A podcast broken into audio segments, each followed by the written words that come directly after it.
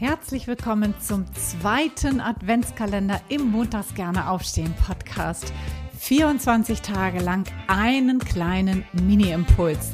Das Thema wusstest du schon, Punkt, Punkt, Punkt. Rund um die Themen Live-Design, berufliche Neuorientierung und Bewerbung.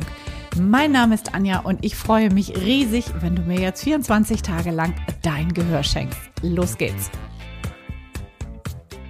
Herzlich willkommen zum Türchen Nummer 20. Wir kommen so langsam auf die Zielgerade.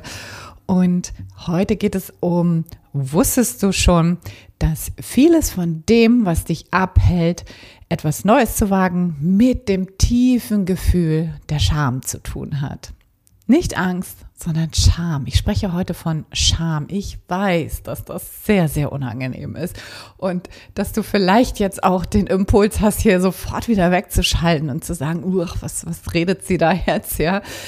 Es ist sehr, sehr unangenehm, denn die Scham, das äh, Gefühl, was dahinter steht, ist ja, ich bin nicht richtig so, wie ich bin, ja? Und was damit dann einhergeht, ist, ich bin nicht gut genug, nicht qualifiziert genug, nicht selbstbewusst genug, nicht dies genug, nicht das genug, ja.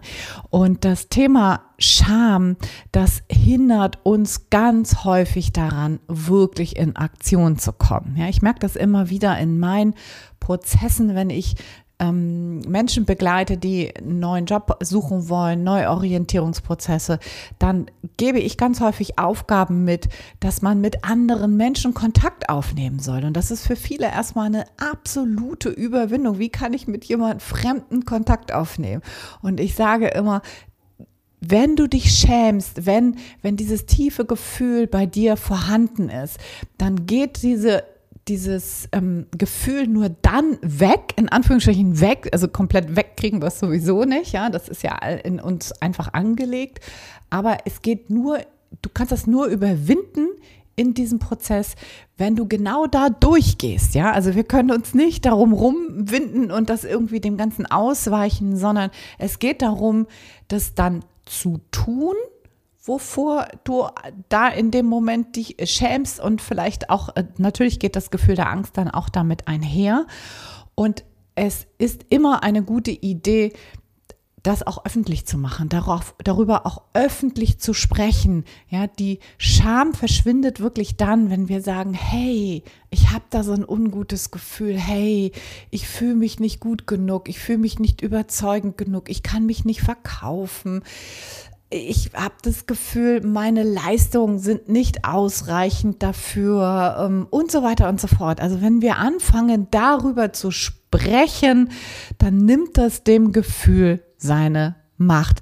Und ich würde dir auch wahnsinnig gerne hier heute noch einen kleinen Buchtipp mitgeben, weil ich diese Autorin, das ist eine amerikanische, amerikanische Wissenschaftlerin, so, so toll finde.